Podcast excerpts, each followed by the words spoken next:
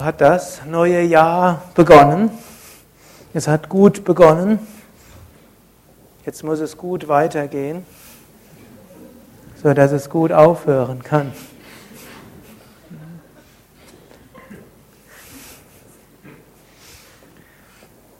Ich glaube, dass das nächste Jahr in vielerlei Hinsicht ein besonders wichtiges sein kann. Hm, die Finanzkrise, von der habt ihr vermutlich gehört. Manche werden auch davon betroffen sein.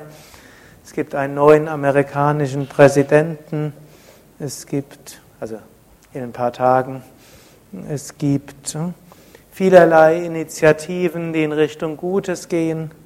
Es gibt einige neue Kriege, wie im Gaza, ein neu belebter Krieg im östlichen Kongo, ein Volk, das verhungert in Simbabwe. Es gibt viele neue gute Initiativen, es gibt viele schlimme Initiativen. Und so wäre meine Bitte, dass wir, die wir vielleicht mindestens momentan besser dran sind als vielleicht andere, dass wir uns bewusst werden, dass wir auch eine besondere Verantwortung haben für andere, denen es nicht so gut geht. Und dass wir regelmäßig in den spirituellen Praktiken sind, aber diese spirituellen Praktiken nicht nur für uns selbst machen.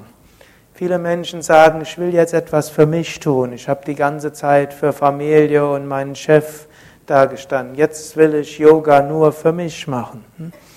Mein Ratschlag und Bitte und Tipp wäre, dass ihr sagt, äh, ihr macht das nicht für euch selbst, sondern auch spirituelle Praktiken, auch die Energie, die ihr dabei bekommt, widmet diese auch für andere.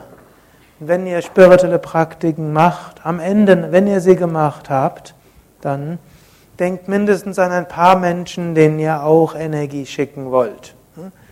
Und vielleicht auch schickt es in die ganze Welt hinein. Und so ist die eigene spirituelle Praxis ist dann nicht mehr nur für euch selbst, sondern die eigene Praxis ist dann für alle Wesen überall. Und so ist das auch eine Weise, und das wäre ein zweiter Ratschlag.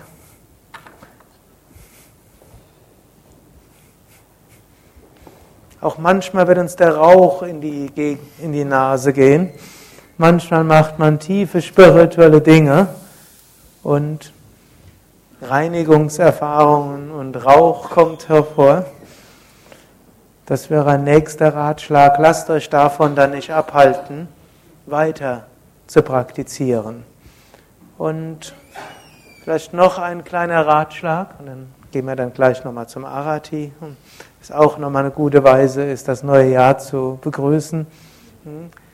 Teilt das Leben nicht zu sehr in einzelne Abteilungen ein. Es ist zwar auf der einen Seite hilfreich zu sagen, die Zeit für einen Beruf, die Zeit für Frau oder Mann, die Zeit für meine Kinder, so und so viel Zeit für Hobbys, so und so viel Zeit für Sadhana. Und auf der einen Seite ist es deshalb gut, weil da niemand zu kurz kommt. Auf der anderen Seite schaffen wir dabei Trennungen in unserem Leben und Yoga heißt Einheit. So kann es zwar gut sein, aus praktischen Gründen so irgendwo jedem so einen Timeslot zu geben, hm, was dann aber manchmal dazu führt, dass man keine Pufferzonen eingebaut hat. Und Leben ist das, was passiert, nachdem man geplant hat. Hm. Und wenn wir dabei nicht zu starre mit unseren Abteilungen werden, sondern letztlich erkennen, dass das eine ins andere übergeht. Und dass, wenn ihr Buchhaltung macht, das auch spirituell sein kann.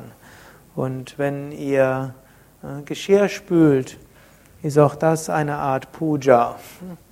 Und wenn ihr am Computer sitzt, ist das auch eine Art Homa und ein Kontakt treten in vielerlei Hinsicht.